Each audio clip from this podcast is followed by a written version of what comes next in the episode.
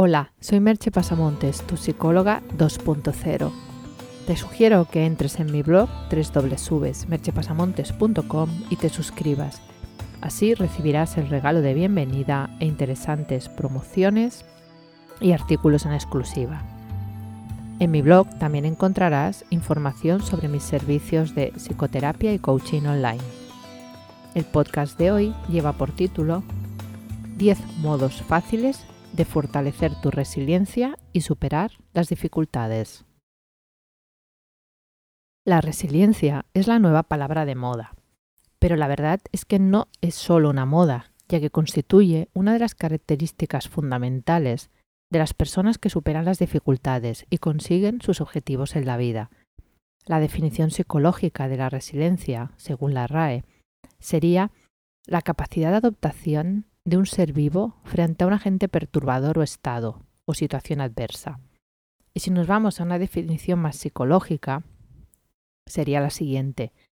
La resiliencia es la capacidad que posee un individuo frente a las adversidades para mantenerse en pie de lucha, con dosis de perseverancia, tenacidad, actitud positiva y acciones que permiten avanzar en contra de la corriente y superarlas.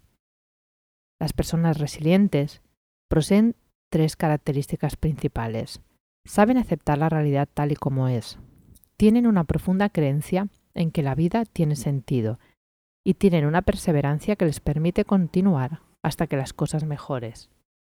Esas son características que trabajamos en la terapia, porque no siempre vienen de serie ni nos han enseñado a pensar de esa manera. Podríamos decir, pues, que la persona resiliente no se deja vencer por las dificultades, pues cree firmemente en que las cosas pueden cambiar.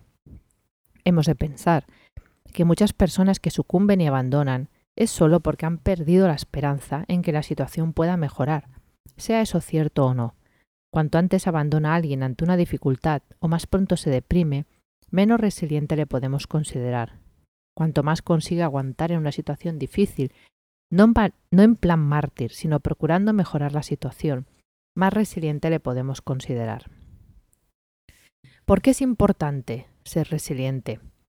Porque casi todos, en algún momento de nuestras vidas, nos vamos a enfrentar a alguna situación adversa, en que necesitaremos nuestra mejor voluntad, coraje y optimismo inteligente para salir de ella. Por tanto, vamos a esas 10 maneras de mejorar la resiliencia. La primera, tener una buena red social. El apoyo de otras personas es oro.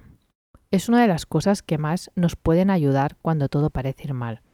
Un factor común en los casos que oímos frecuentemente en las noticias de personas que han caído en desgracia es que no contaban con una red social de apoyo.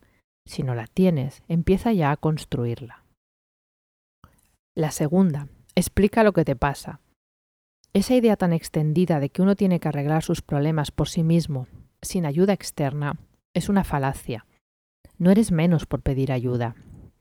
De hecho, en la sociedad red que estamos construyendo, cada vez está más claro que la suma de muchos cerebros es la que provoca los mejores resultados. Por tanto, no te guardes tu problema para ti solo, explícalo a los demás. Y no dudes en buscar ayuda profesional, si eso también puede contribuir a que soluciones tu problema. El tercero es sentir que controlas tus circunstancias. Para ser resiliente es necesario sentir que controlamos nuestras circunstancias, de modo que pienses que tu actuación puede cambiar lo que te sucede. Si piensas que lo que tú haces no va a cambiar nada, ¿para qué hacerlo? Por lo tanto, aunque sea como hipótesis, planteate que tú puedes cambiar tus circunstancias y actúa en consecuencia. La cuarta es sentir que la vida tiene un propósito. Es posible que seas alérgico a todo aquello que suena espiritualidad, pero has de saber que las personas que tienen un sentido de trascendencia son más felices y viven más años. Creer que lo que hacemos sirve a una causa mayor que nosotros mismos nos ayuda a sentir que hay un propósito por el que vivir. Y eso nos da más fuerza. Elige tu causa. Si buscas verás que hay una para cada tipo de persona. La quinta, actúa.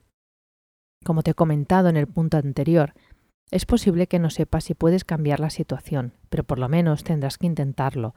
Así que prueba una línea de actuación y chequea los resultados. La sexta, busca aprender. En cada situación que vivas, por difícil que te parezca, trata de extraer un aprendizaje. Si pierdes, no pierdas la lección.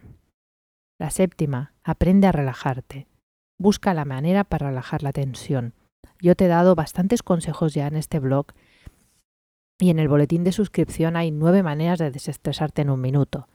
Si estás sobrepasado por la ansiedad o el estrés, te será muy complicado sacar tu lado resiliente. La octava, practica mindfulness. El mindfulness es una habilidad transversal que te permitirá acceder a muchas de las otras nombradas, estar más relajado, tener más foco, conocerte mejor, saber mejor lo que quieres. Todos son ventajas, así que practica mindfulness. La novena, practica el optimismo inteligente. No se trata que de una manera ingenua y ñoña creas que todo va a salir bien, pero has de confiar en que encontrarás una manera de solucionar la situación, y que si no eres capaz de solucionarlo, serás capaz de sobrellevarlo con dignidad y entereza. La décima, acude a terapia. La terapia es una de las mejores maneras objetivas de conocerse que hay. La terapia te permitirá conocer tus puntos fuertes y débiles y potenciar aquello que te hará más resiliente. Es una apuesta ganadora.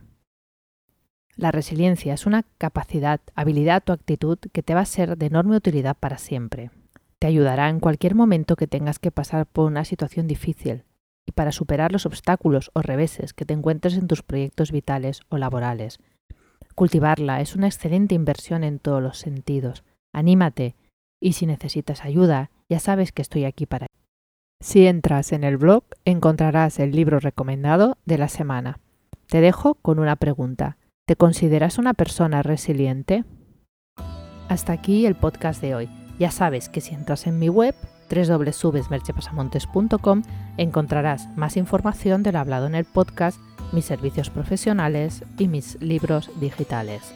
Te espero, como siempre, en el próximo podcast. Bye bye.